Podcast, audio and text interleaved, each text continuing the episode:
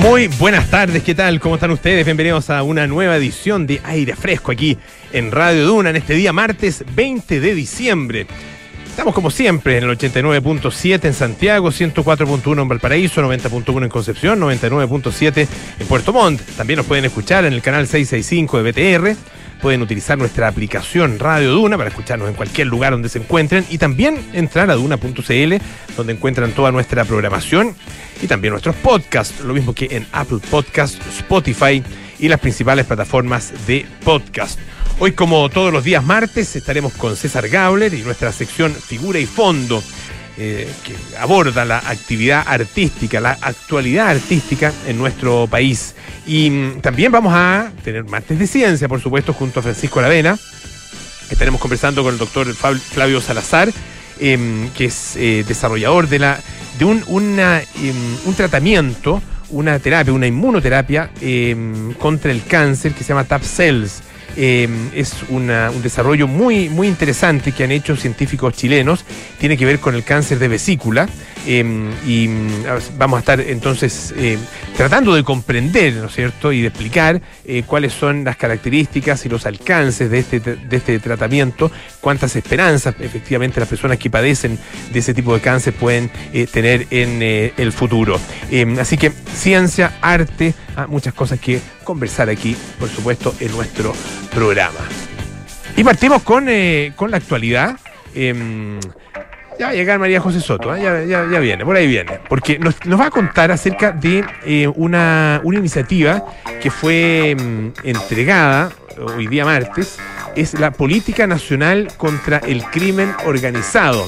Em, son 10 puntos, un documento de 10 puntos que lo que busca es hacerse cargo, por supuesto, y enfrentar eh, el tema que, es más acuciante para los chilenos, la mayor preocupación sin duda de la ciudadanía, que es la seguridad y la delincuencia. Em, y se busca enfrentar entonces todos estos hechos de violencia que están ocurriendo día a día, ah, y vimos eh, todas las mañanas en realidad, y vimos esta misma mañana eh, algunos hechos muy, muy graves, un ataque, por ejemplo, a un conductor de una aplicación a que muera acuchillado, lo que pasó también en el centro de Santiago con un guía turístico. Todos los días estamos viendo desgraciadamente este tipo de acontecimientos. Y bueno, esta iniciativa, José, busca hacerse cargo justamente de eso.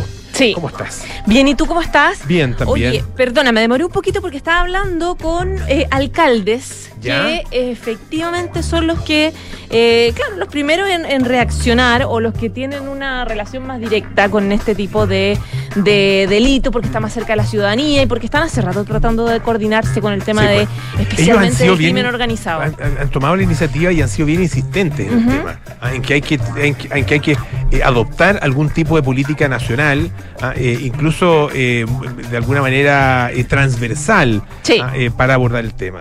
Sí, exactamente. Bueno, este programa que lo anunció hoy día el presidente Gabriel Boric es una política nacional contra el crimen organizado que comprende varias cosas, es multidisciplinario en el fondo. habla de coordinarse con las distintas organizaciones del Estado para poder frenar este tipo de crímenes. El objetivo es temas muy puntuales, lograr desarticular las bandas criminales, lograr debilitar el poder financiero que tienen especialmente sus barrios las bandas eh, criminales, poder combatir eh, delitos que son los delitos principales muchas veces del mercado criminal, que son el narcotráfico, el tráfico de migrantes, eh, el tema del, del, tráfico también de armas ilegales, el cibercrimen, etcétera. Hay un presupuesto que está incorporado para el próximo año que son 39 mil millones de pesos.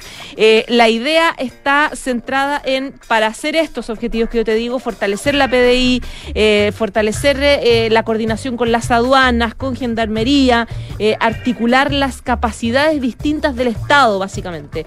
Y para eso se forman distintos grupos de trabajos. Primero, el Consejo Asesor para la Prevención y Control del Crimen Organizado, que ya está trabajando hace rato, que fue el que propuso este, este PNC eh, CO en el fondo, que es eh, Primera Política Nacional contra el Crimen Organizado. Y em, se crea este Consejo Asesor de Prevención eh, que en el fondo este consejo asesora al Ministerio del Interior, ya lo hizo para la creación de esta institución, eh, se crean consejos regionales contra el crimen organizado que coordinan la pega local, digamos, y se crean también unidades de coordinación estratégica para detectar organizaciones criminales. Eh, hay mesas también interinstitucionales donde se habla de temas muy puntuales que son los que están eh, preocupando a las autoridades como la trata de personas, como el tráfico ilícito de migrantes y hay ejes de acción que buscan fortalecer la inteligencia del Estado, desbaratar lo que yo te decía, la economía del crimen organizado, disminuir el poder de armas de fuego.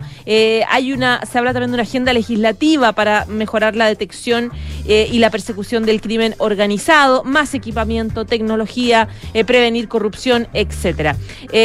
son varios puntos, como yo te planteaba, y estaba hablando con algunos alcaldes respecto de, cómo lo reciben, cómo lo han estado hablando. Ellos han estado sociabilizándolo antes con el gobierno, pero eh, la verdad es que eh, hasta ahora bueno, hay que esperar los análisis más profundos, pero hasta ahora, como los primeros llamados, yo lo que eh, me quedo un poco con cierto esceptimismo de los alcaldes, porque dicen que si bien es una buena idea lo que plantea este acuerdo, que es básicamente atacar la ruta del dinero, es eso, seguirla, desarticular y quitarles la plata para que sigan eh, manejándose estas bandas criminales eh, y por lo tanto cortar ese flujo de, plata eh, irregular en el fondo. Pero si bien plantean que es una buena idea, también agregan que eh, mientras se tenga el sistema procesal que tiene una exigencia de pruebas tan elevada para la fiscalía eh, y tan baja para el imputado, plantean muchos eh, de los alcaldes que están vinculados, la verdad es que solamente se va a quedar en buenas intenciones. Por lo tanto, hay una, una sensación también de, de la necesidad de mejorar en ese sentido, en el fondo mejorar la ley. y además plantean otro punto de análisis o de, duda respecto de este plan, que tiene que ver con la poca o sea, a pesar de que esto habla de coordinarse entre instituciones, los municipios piensan que no es la suficiente, porque si bien se crean figuras penales, el tema central es cómo eh, probar eso, cómo eh, lograr esa, esa, cómo hacer que los tribunales no flaqueen en, en, en la en confirmar las pruebas que puedan avanzar en procesos judiciales. Eh, y por lo tanto, no está la sensación, me dicen los alcaldes, la sensación de miedo del mm. crimen organizado. No está este temor de que está, de que sí existen pruebas y que ese sí se pueda, la fiscalía pueda afirmarse de pruebas que puedan, puedan ir avanzando más, más rápido en, condenas, etcétera. Entonces, claro, es un proceso que recién comienza, recién lo anunció el gobierno, eh, hay recursos que están incorporados, habrá que ver cómo funcionan estas mesas de trabajo para ir avanzando. En este contexto entiendo, José, que también se habló, y habló el presidente, eh, acerca de eh, la derrota que sufrió el gobierno en el Senado ah, por el rechazo al nombre de Marta Herrera como eh, propuesta, ¿no es cierto?, para ser fiscal nacional. claro, porque se da efectivamente en un contexto eh, donde la Fiscalía, y el Ministerio Público, tiene también algo que decir. Es uno, es una eh, de, las de, de los pilares, ¿no es cierto?, de la estructura eh, sobre la cual se asienta la, la lucha, la, la, la, manera de abordar el problema de la delincuencia que existe en Chile. Ah, y bueno, en todas partes, ¿no es cierto? Pero, pero la Fiscalía es un, es un organismo muy importante y hace ya cerca de tres meses que está sin, sin su, su, titular, ¿no es cierto? Ah, es una persona que está de interina, pero claro, para, para eh, establecer políticas de largo plazo se necesita al titular, por supuesto. Claro, lo que pasa es que hoy día el presidente Gabriel Boric, en el marco de esta, de esta actividad, este lanzamiento de este primer plan de, contra el crimen organizado, obviamente habló de seguridad, es el tema que las encuestas están planteando respecto de las prioridades de los chilenos, y eh, Evidentemente que es contraproducente pensar que el Senado, el Congreso, no está aprobando la necesaria y urgente designación de alguien que esté a cargo de organizar esta pega, la pega de la Fiscalía, que es el rol del fiscal nacional. Ayer se rechazó de nuevo un nombre de postulado, en este caso fue Marta Herrera, y hoy día el presidente Boris estaba mosqueado, estaba enojado, la verdad, dijo él que tiene la impresión de que, de que esto, este rechazo tiene que ver más con gallitos políticos, etcétera. Eh, entonces él dice que eh, espera que el debate se resuelva rápidamente con toda la, colaboración de eh, todos los poderes del Estado y que no se caiga en la pelea chica cuando se trata de defender las instituciones que están encargadas de velar por la seguridad eh, de, de los chilenos. Y, claro, él está enojado porque dice que, claro, es gallito político a propósito de que los argumentos de los senadores, para especialmente del oficialismo, para decir que rechazan esta iniciativa, tiene que ver con que no se hizo pega prelegislativa, que se enteraron recién, que no tenían la información eh, clara.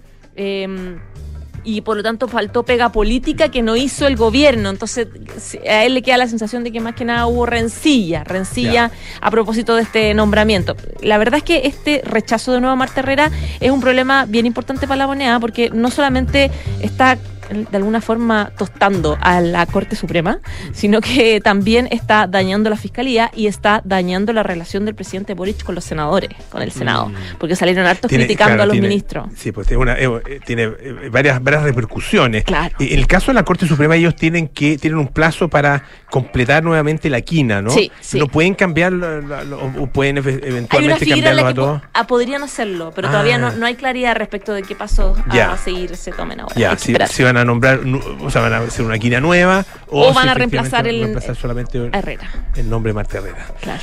Ya pues José, muchas pues, gracias. ¿ah? Un abrazo, chao, chao. Oye, eh, ustedes saben que lo comentamos ayer, eh, Elon Musk hizo una encuesta en Twitter eh, para eh, saber si, para decidir su futuro de alguna manera como cabeza, ah, como líder, como CEO de esa empresa de la cual es propietario.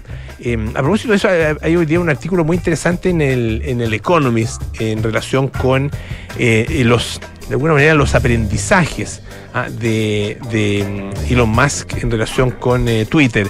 Ah, eh, el, título es algo así como La educación de 44 mil millones de dólares en relación con la libertad de expresión.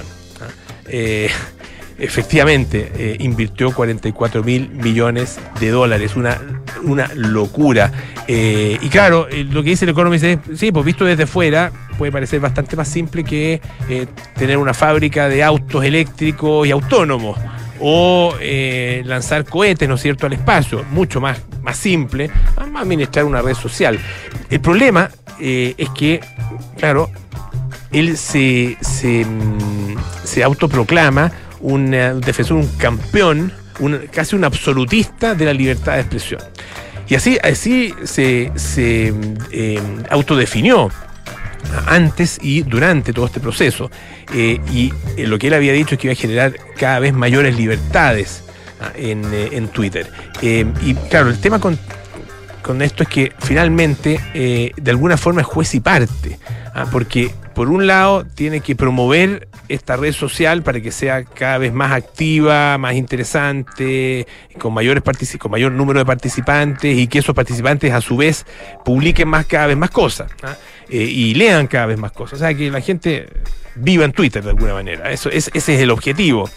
Pero por otro lado, tiene que controlar y tiene que eh, poner restricciones y aplicar esas restricciones. Y, ahí es donde se, produce la complicación, ¿ah? porque eh, esas restricciones tienen que ver efectivamente con un tipo de discurso que eh, puede ser ofensivo, que genera odio, amenazante, ah, insultante, y en muchos casos efectivamente se excede el derecho a la libertad de expresión, pero en otros casos Ah, está dentro del derecho de la libertad de expresión, por lo menos como está definido en Estados Unidos.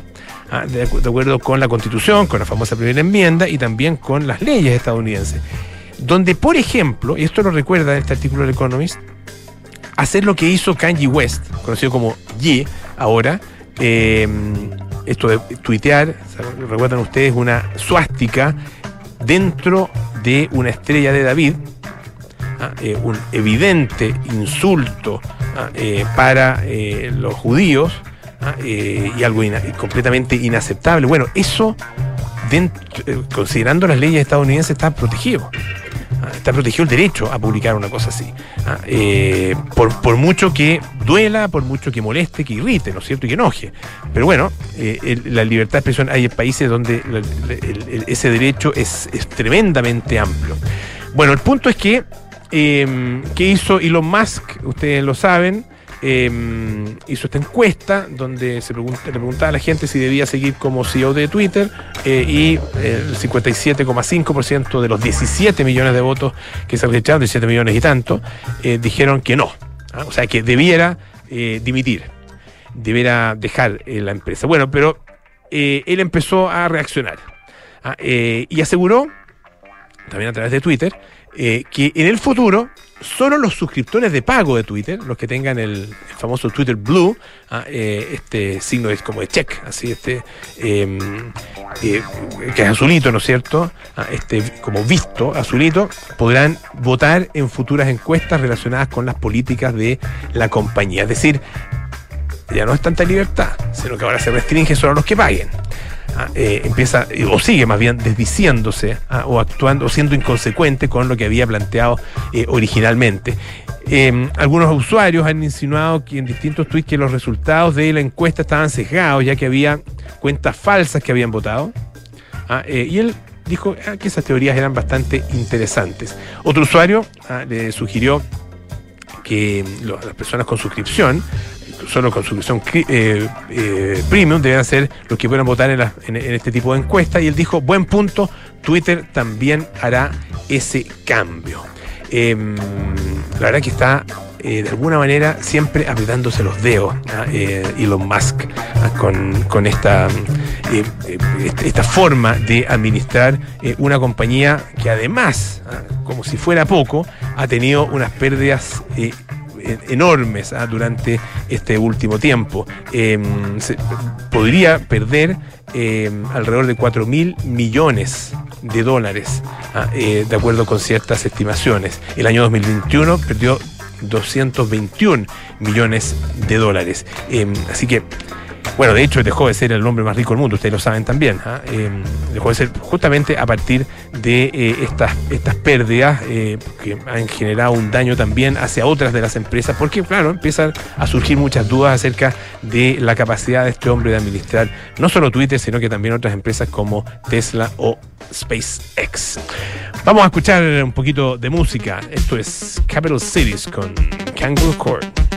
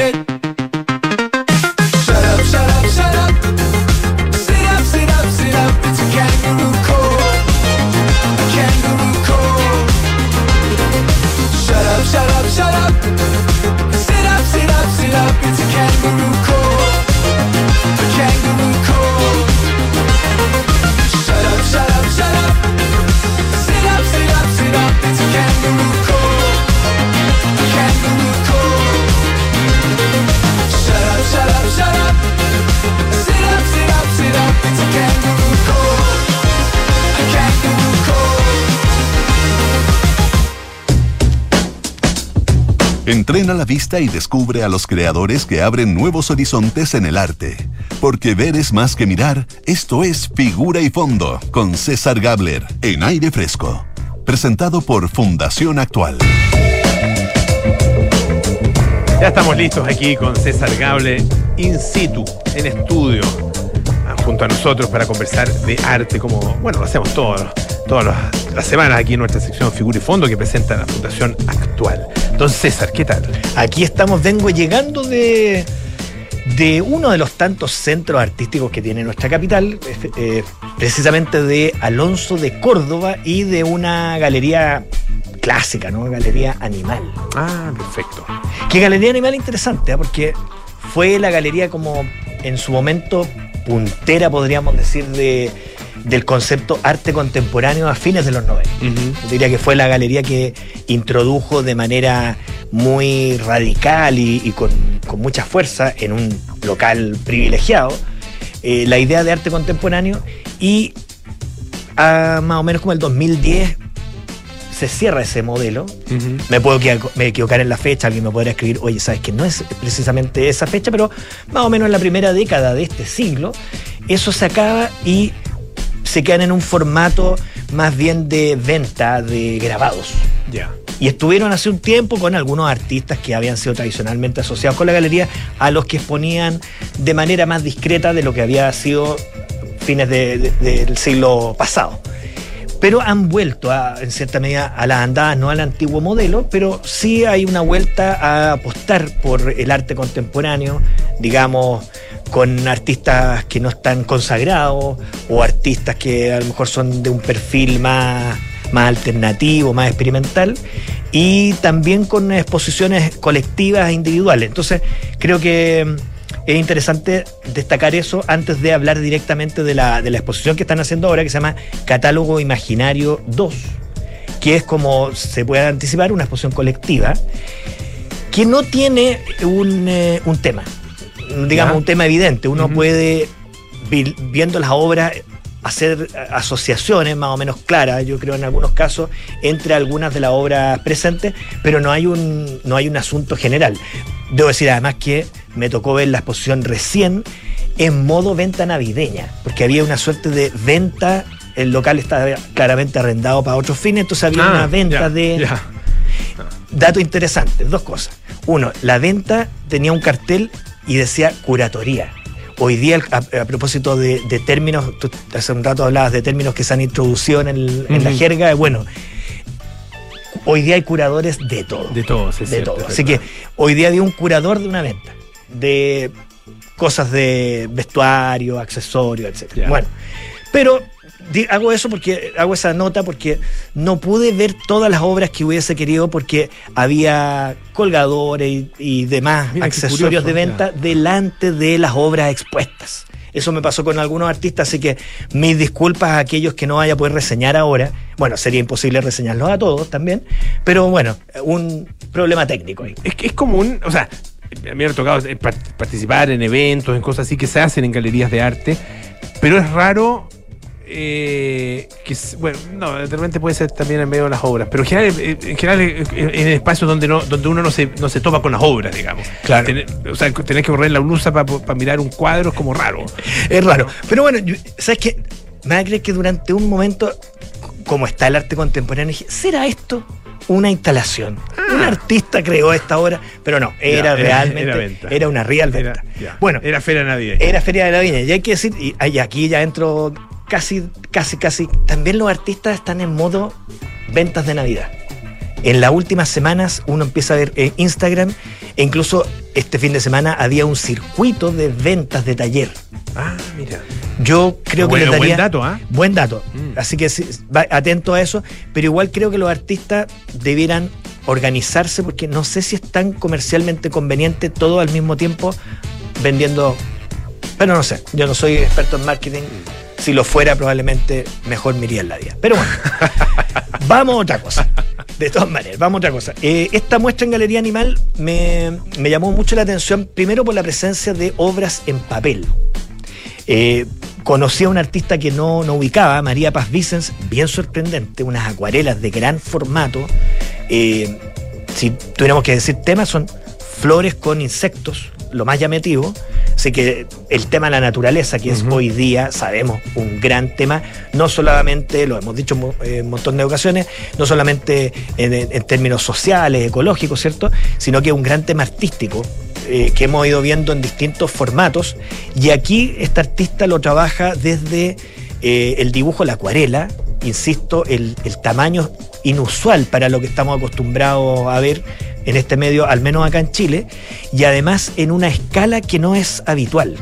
Eh, hay, una, a lo mejor podríamos hablar otro día de eso, pero hay una cierta tradición de acuarelistas en Chile. Eh, estoy pensando en algunos nombres, el día Klein, por ejemplo. Claro. ¿Ah? Eh, Claro, ah, y, eso es interesante. no sé, Carlos, pero Advanter. Claro. Exacto, pero todos esos acuarelistas tenían la característica de la mancha expandida, como las suertes de derrames que iban sugiriendo atmosféricamente las cosas. Donde, el agua hace un trabajo que, es, que bien difícil de dominar. exacto. Mm. Eh, eso es particularmente en la obra de Lea Kleiner, más figurativo, ¿cierto? Vistúa y Banter. Pero en el caso de esta artista, ella tiene un, sello que me parece interesante, que es eh, combinar una mancha bastante libre, muy bien manejada, con eh, una capacidad descriptiva bien privilegiada. O sea, realmente bien sorprendente lo que estaba ahí. Y junto a ella, las obras de un artista que ya hace varios años está dando que hablar en el circuito, que es Isidora eh, Vilarino, quien propone, como lo viene haciendo un tiempo, un trabajo con la arquitectura, y en este caso con un papel que es como traslúcido y con aguadas hace unas eh, vistas de, casa, unas fachadas, que podrían ser bastante convencionales porque son vistas frontales. Pero el tratamiento, el tratamiento del, material, eh, como combina eh, elementos que son muy descriptivos, casi fotográficos, con, otras, con otros más manchísticos, las formas se, se diluyen, hay una gran sugerencia atmosférica, lo hace bien interesante. Y ahí uno empieza a descubrir que hay una serie de obras que se relacionan entre sí a partir del eje de lo doméstico, el espacio. Por ejemplo, están eh, las piezas de Mariana Tocornal, sus libros, que ya lo hemos visto. Libros de cerámica. Exacto. Están aquí presentes junto con una síntesis de lo que han sido estos trabajos que ha hecho con las piezas eh, de molde extraídas de imaginería religiosa. Entonces, con el fragmento Perfecto. Eh, entonces uno empieza a pensar el fragmento que viene de un espacio arquitectónico, un artista que trabaja vistas de casa eh, de clase media, medio misteriosa, hay una cuestión ahí que empieza a armarse, pero claro, el conjunto total no permite porque hay otros artistas que tienen obras completamente fuera de eso. Entonces, es una muestra que uno puede leer en términos temáticos, si quiere, a partir de el trabajo personal del espectador que puede ir identificando esto. Más allá de eso, en todo caso, muy interesante los trabajos. Isidora Lackington también, eh, eh, unos objetos muy interesantes hechos con el lápiz de color. Eh, una suerte de amplificación de lo infra. Uno ve una, por ejemplo, una cajita de fósforo en gran formato y realizada con lápiz de color. Y es interesante porque ese artista comparte taller con Mariana Tocordán. Entonces ahí uno empieza a ver que hay como una suerte de rescate de lo doméstico, de lo menor, eh, de descubrir la, la, poesía, si uno quiere, de aquellas cosas que damos por hechas y que en cierta medida es una relectura de ciertos elementos propios del arte pop. En, cierta medida, y de un naturalismo que tiene una tradición en Chile. Pensemos Pablo Burger, por ejemplo. Claro.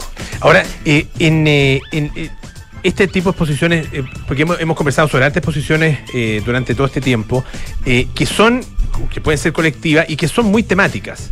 O sea, donde hay, y digo muy temáticas porque donde hay eh, una, una propuesta eh, o una declaración de parte de la curatoría ah, que eh, hace que de alguna manera se incida incluso en la lectura que uno, que uno hace, ¿no? a veces más, más explícito, otras veces un poquito más, más implícito. Ah, pero, pero sí la temática es evidente. ¿ah? Y en este caso, claro, eh, dices una muestra eh, donde, donde el ilván, digamos, entre las distintas obras y los distintos artistas es un poquito más, está un poquito más, eh, no sé, invisible. O a lo mejor yo, perdónenme, a lo mejor no fui capaz de verlo, pero tal vez lo que hay es que hay algunas obras que se pueden leer hilvanadamente, pero yo creo que la muestra, de hecho, el título ya lo, lo sugiere. Yo creo que es reunir a un grupo de artistas diversos y que eventualmente se produzcan o no ciertos cruces. No se lee como otras muestras que hemos comentado en que hay un curador que ha hecho un trabajo muy eh, acucioso con las obras y ha tratado de armar algo. Creo que no, tiene la libertad de poder hacer esta reunión múltiple y en esa reunión claramente al momento de montar en la sala sí se producen asociaciones. Yo particularmente las vi muy notorias entre Isidora Lackington, María Paz Vicens, Isidora Vilarino, Mariana Tocornal. Eh, vi bastante elementos comunes, así que creo que una muestra interesante.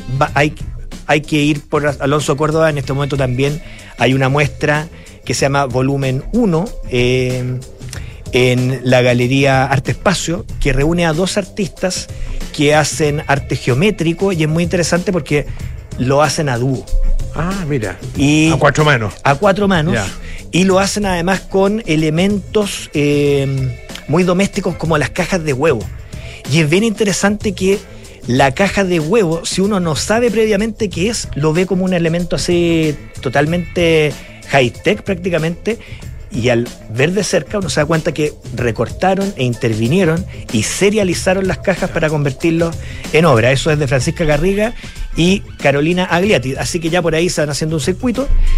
Y también había una exposición eh, de un artista que hace autos, pero ahora tengo el lapsus de nombre porque no, no venía a comentar esa muestra.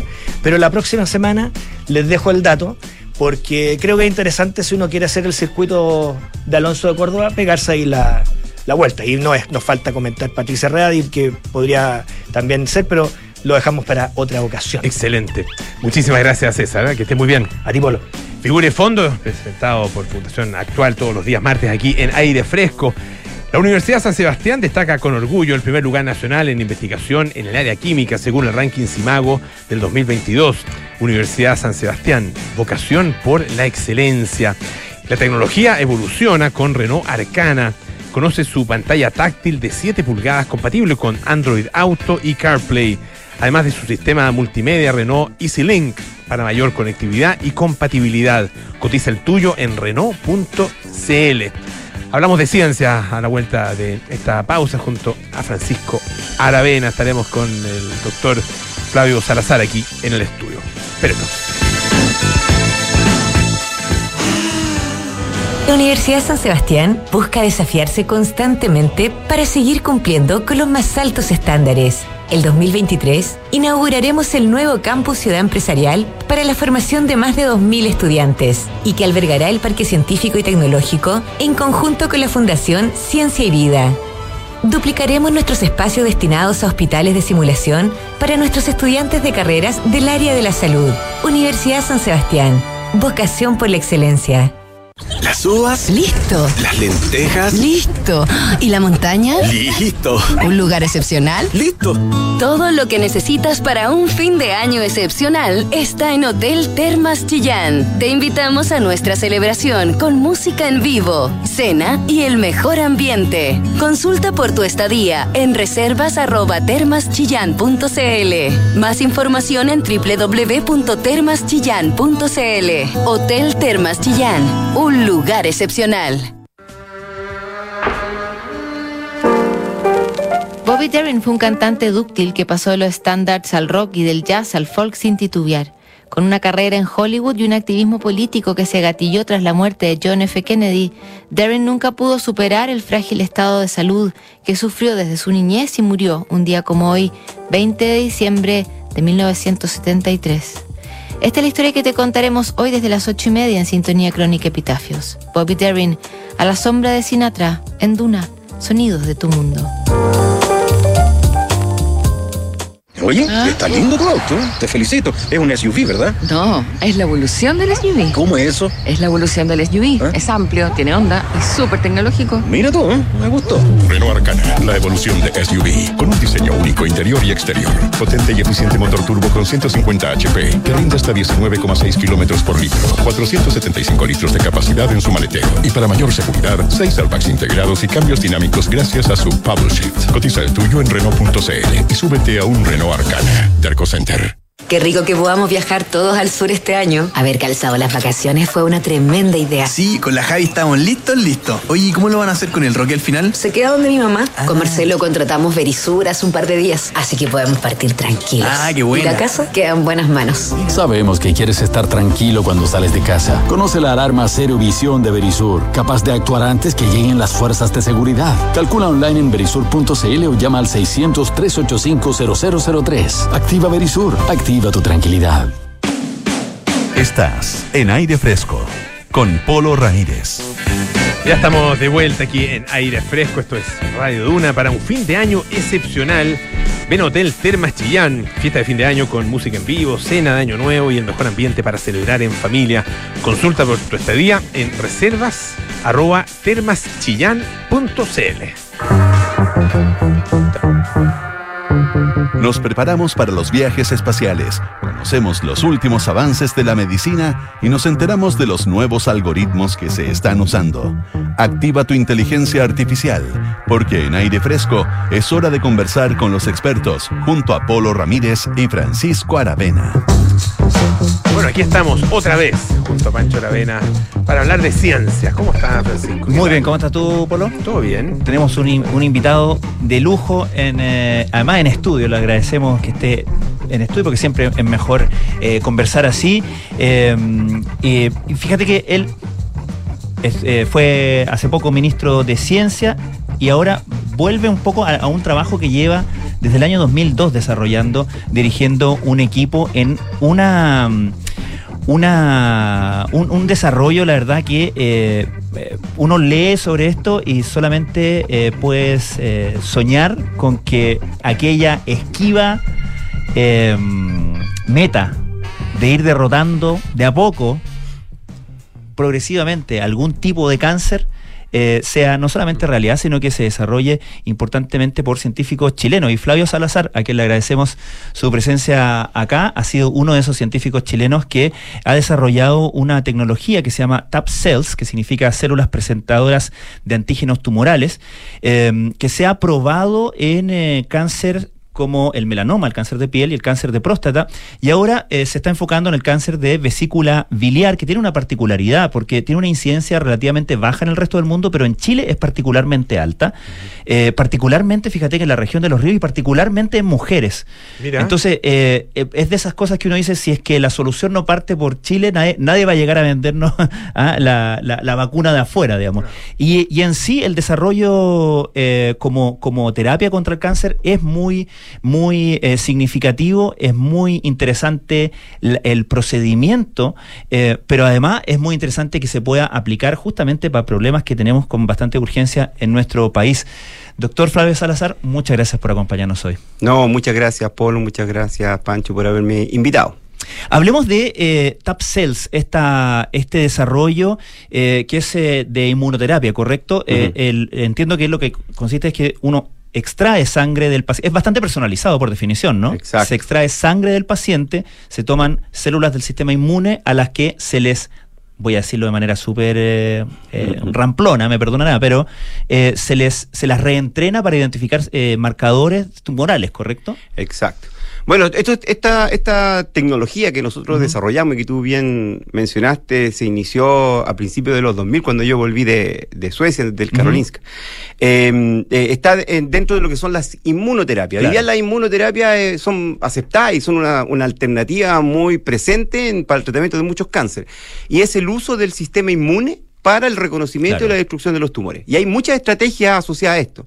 Nosotros tempranamente iniciamos esta, esta eh, tecnología que consiste en sacar sangre del paciente, separar los glóbulos blancos de los glóbulos rojos, que son los que eh, componen la sangre, y a estos glóbulos blancos en laboratorios especiales que tuvimos que construir durante muchos años, eh, generamos una tecnología capaz de hacer que estas células pudiesen este, entrar en contacto con extractos tumorales y después cuando son reinyectadas en los pacientes actuar como una vacuna. En el fondo entregan información que despierta una Claro. respuesta inmune capaz de destruir los tumores y eso no solamente lo hicimos en ratones y en, y en- en líneas celulares, sino que hicimos estudios clínicos. Eh, hasta el momento hemos tratado casi 400 pacientes en Chile con melanoma y cáncer prostático y los resultados han sido muy buenos. Todo en contexto de estudios clínicos, Eh, ¿correcto? En el, con- en el contexto de estudios clínicos. Ahora, el problema principal ha sido que para, para avanzar en los estudios clínicos, uno tiene que pasar por distintas pruebas que, que tienen fase 1, fase 2, fase 3, Claro. y cada una de ellas requieren montos de inversión muchísimo más altos. Entonces nosotros siempre hemos llegado hasta la fase 2, porque Chile no tiene las capacidades para poder generar eh, en, en condiciones que- de aprobaciones eh, de regulación internacional eh, estudios de otro tipo. Bueno, y ese ha sido uno de los, de los temas que siempre hemos impulsado porque creemos que tenemos las capacidades no solamente en nuestro grupo, sino que con otros grupos de científicos han hecho vacunas contra, contra virus, etcétera. Entonces hay capacidades en Chile. Bueno, esa es la experiencia que tenemos y hoy día vamos a iniciar esta, esta, esta misma tecnología que hicimos en melanoma y en próstata, como tú mencionaste, en cáncer de vesícula biliar, que, que en Chile tiene la incidencia más alta a nivel del mundo. eh, tiene la mortal- mortalidad más alta en mujeres junto con el cáncer de mama y está concentrado fuertemente en la zona de los ríos, en la Araucanía y en la zona de, de los lagos. Entonces allí, junto con la Universidad Austral, el Hospital Base, el Hospital Clínico de la Chile, una serie de oncólogos, estamos iniciando un estudio clínico con esos pacientes. Eh, que- que- Quería ver, hacer un poco un paréntesis para hablar justamente del tema de los estudios clínicos. Eh, ¿Qué, qué capacidades son las que no existen en Chile como para poder hacer estos estudios de fase 3? Generalmente eh, tienen que ver con infraestructura, con plataformas eh, tecnológicas que permitan escalamiento, porque esto, generalmente cuando uno hace estudios eh, en, en humanos tiene que garantizar la reproducibilidad, o sea que el batch 1 y el batch 2 y el batch 3 sean todos iguales, y también eh, los procesos que sean limpios, que no, que no existan riesgos de contaminación. Y eso requiere cierta infraestructura que en Chile no tenemos. Eh, muchas de estas cosas nosotros las hemos tenido que hacer en otros países, por ejemplo, el, nuestros batch para los estudios clínicos lo hacemos en Argentina, en la Fundación Casará, que ellos sí tienen esta capacidad, capacidades. Eh, otros lo han hecho en Estados Unidos, depende, pero esas son las, en, en general lo que no tenemos. Y lo otro es esta vocación de capital de riesgo. O sea, el- en el fondo eh, los estudios son caros, pero si funcionan, Claro. pueden transformarse en un negocio importante. Pero, pero nadie tiene, los investigadores no tenemos 10 millones de dólares o eh, 15 millones de dólares para implementar este tipo de estudios tan, tan, a tan alto nivel. Ahora, eh, una de las, de, la- de las cosas que, eh, según entiendo, más se han destacado respecto en general de la inmunoterapia contra el cáncer, eh, que en cierto sentido ha sido como una de las últimas revoluciones terapéuticas en, esto, ¿no? ¿Verdad? Eh, es que el, el reverso de esta historia es que es muy caro. Y es muy caro en parte porque tiene que ser personalizado, tal como decimos. O sea, tiene que desarrollarse para cada paciente una, una comilla, solución, ¿correcto? Eh, Ustedes entiendo que para desarrollar esta, esta tecnología, esta, esta TAPCELS, lo que hicieron fue em, un gran barrido por muchas muestras patológicas eh, para determinar marcadores que fueran comunes a ciertos tipos de tumores, ¿correcto? Eso podría llevar eventualmente, podría pensar uno que con una mejor, no sé si tecnología, inteligencia, mejor análisis eh, de ese tipo de base de datos, podría llegarse algún día a una solución más genérica, más universal, cuando uno, que uno diga esto para tal tipo de cáncer, independientemente de persona A o persona B. Sí, nosotros, bueno, eh, hemos ido, en este tema hemos ido aprendiendo a partir de los estudios. El, el- el tema está en que la velocidad de aprendizaje muchas veces es mayor que la de implementación. Claro. Entonces hoy día la, la tecnología que estamos probando en estudios humanos, en cáncer de vesícula biliar, es algo que está probado, que funciona, pero más complejo que lo que tenemos ya avanzado desde el punto de vista tanto conceptual como de pruebas de laboratorio. Entonces lo que tú dices, hoy día hemos, hemos hecho estudios que hemos eh, sido financiados por, por agencias nacionales internacionales donde hemos perfeccionado. Tenemos una 2.0 que no requiere esa personalización, Ya. pero todavía estamos recién iniciando la posibilidad de hacer estudios fase 1 para ver seguridad, etcétera. Está un poco más atrás, pero, pero conceptualmente tú tienes toda la razón. Ah. Y eso es lo que estamos buscando. O sea, en el fondo, lo primero es las, las inmunoterapias, las ventajas que tienen, aparte del efecto positivo, es que no generan efectos adversos como otras terapias. Porque son como- parte de la célula del Son propio parte, cáncer. claro, y son una inmuni- inmunidad controlada, por lo tanto Mm. no generan efectos adversos, por lo menos en los pacientes que hemos tratado no, lo hemos, no hemos visto eso. Entonces lo que estamos tratando es de optimizar su producción y en los efectos concretos que pueda tener en los pacientes para alargar la vida, por ejemplo, en pacientes muy graves, porque generalmente estos estudios se hacen en pacientes con cáncer avanzado, no se hacen en pacientes que todavía tengan alternativas terapéuticas estándar, sino que los que fallan, esos son, son pacientes que vienen con, Mm. con mayores problemas. Entonces, es más difícil obtener resultados, pero cuando tú obtienes resultados, son muchísimo más impactantes que si, si, si- Claro. porque eliminamos el azar. Exactamente. Estamos conversando con el doctor Flavio Salazar eh, a propósito del desarrollo de esta inmunoterapia en contra del eh, cáncer llamado eh, TAP Cells y que mm, eh, se está aplicando, ¿no es cierto? Y se está eh, eh, desarrollando en, eh, en relación con, o, o enfocado hacia el cáncer en vesícula eh, biliar. Eh, le quería preguntar un poco en general con las inmunoterapias y, y en particular con este, con este desarrollo. ¿Qué pasa dentro del organismo? Ah, ¿Y qué pasa a nivel de las células? En, en- Mm. ¿Cuáles son los, los- los procesos, digamos, que, que se, que se generan ahí? Es, es bastante complejo. ¿ya? El sistema inmune eh, eh, es una. Generalmente nosotros cuando hablamos de sistema inmune estamos hablando de los anticuerpos. Eso es lo que entiende la gente, porque las vacunas antivirales lo que Claro. uno mide es los anticuerpos, porque es lo más fácil de medir, saca sangre uno y son proteínas que uno puede detectar.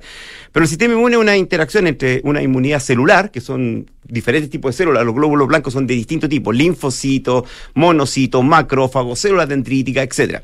Y tienen un, un- y ya se ha estudiado, y los inmunólogos entendemos claramente que para iniciar una respuesta inmune uno tiene que inyectar algo que genere una señal de peligro, inflamación, atraiga células, principalmente macrófagos, neutrófilos, eh, eso genera una inflamación y activa una célula que se llama las células dendríticas.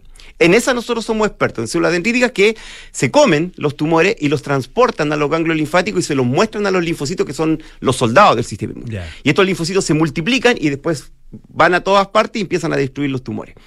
Ahora, eso está regulado, ¿no? Eh, Eso es como eh, lo general, pero, pero, pero hay que vencer barreras, hay limitaciones, frenos, aceleraciones. Nosotros vamos eh, generando estrategias que van avanzando y van optimizando esta forma de generar una respuesta inmune. Entonces lo que se produce naturalmente a veces, que tener una respuesta inmune contra un tumor, que no siempre se, se produce, nosotros lo reforzamos a través de esta vacuna, rompemos la tolerancia y se libera entonces las capacidades del propio organismo para reconocer y destruir los tumores.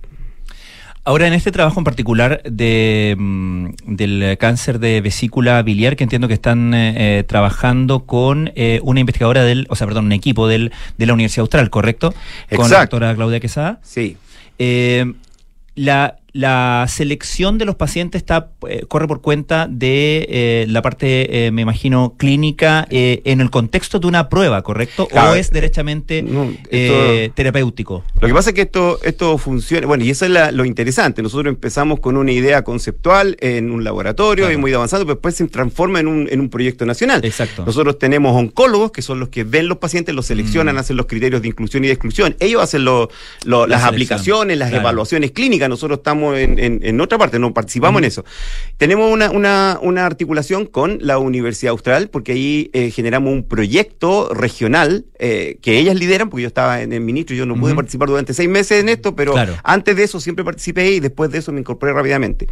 Eh, y allí tenemos oncólogos del Hospital de Valdivia y también del Hospital J. Aguirre de la Universidad de Chile. Ellos Ya. ven lo- hacen lo- la selección de pacientes, etcétera, y las evaluaciones clínicas. Entonces, es- está compartimentado, son muchos equipos Sí. los que trabajan en No, lo pregunto también porque cuando, cuando se realizan pruebas clínicas, naturalmente que uno se imagine, se pone en el lugar de pacientes y familiares de pacientes que están sufriendo esta enfermedad, que deben tener mucho, mucho interés, mucho entusiasmo por participar, y alguien tiene que tomar la comillas, dura decisión, o dura decisión derechamente, de decir usted sí, usted no, ¿no? Debe ser una presión alta. No, lo que pasa es que eh, eso se hace de antemano. Lo- lo- los médicos, eh, antes de, de- de iniciar, tienen que hacer un protocolo. Y en ese protocolo se establecen los criterios de inclusión y de exclusión. Significa que para poder entrar en el estudio tiene que tener eh, un diagnóstico de cáncer de vesícula miliar, etapa 3, 4, tiene que tener esto y esto otro, no tiene que tener SIDA, no tiene que tener esto, tiene que tener... Todo eso está establecido. Claro, claro. Entonces, si el paciente cumple con ese criterio, pueden ingresar. Si el paciente no lo cumple, no, no, no puede ingresar. Entonces,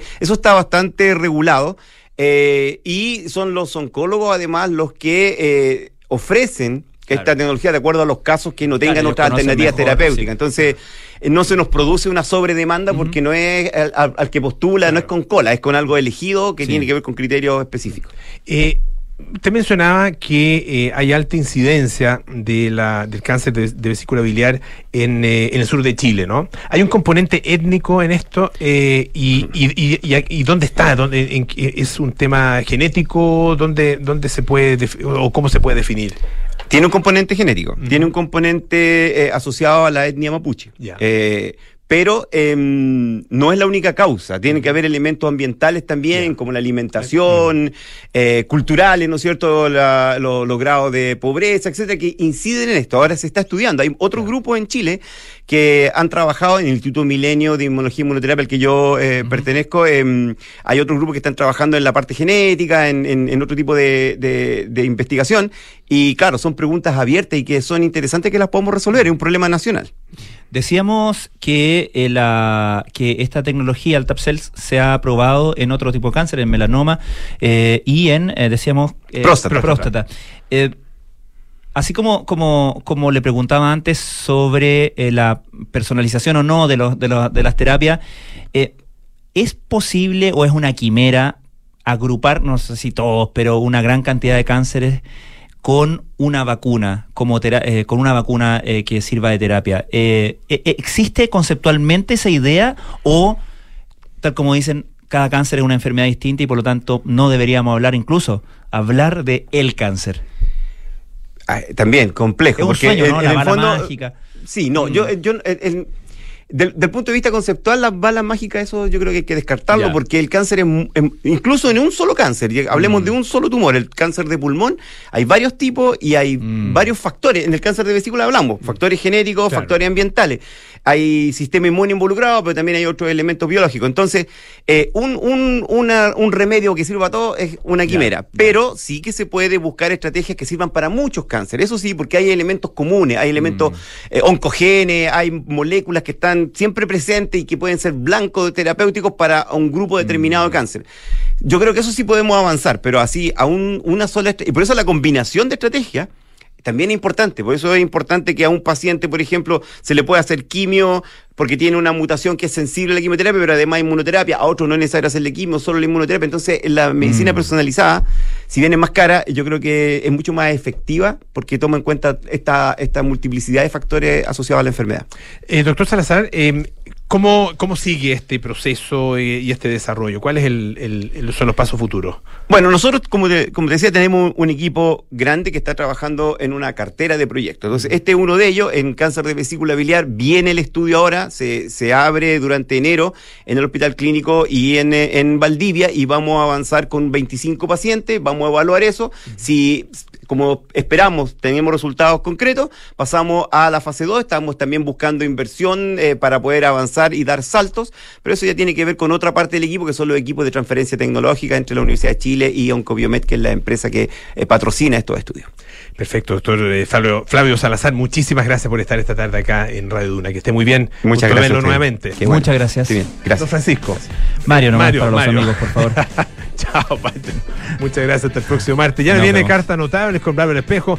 Nada personal con Josefina Ríos y Matías del Río. Terapia Chilensis con María José Shea, Arturo Fontaine, Noam Titelman. Y Sintonía Crónica Epitafios con Bárbara Espejo y Rodrigo Santamaría. Nosotros nos juntamos mañana a las 6 de la tarde para más aire fresco. Que estén bien. Chao.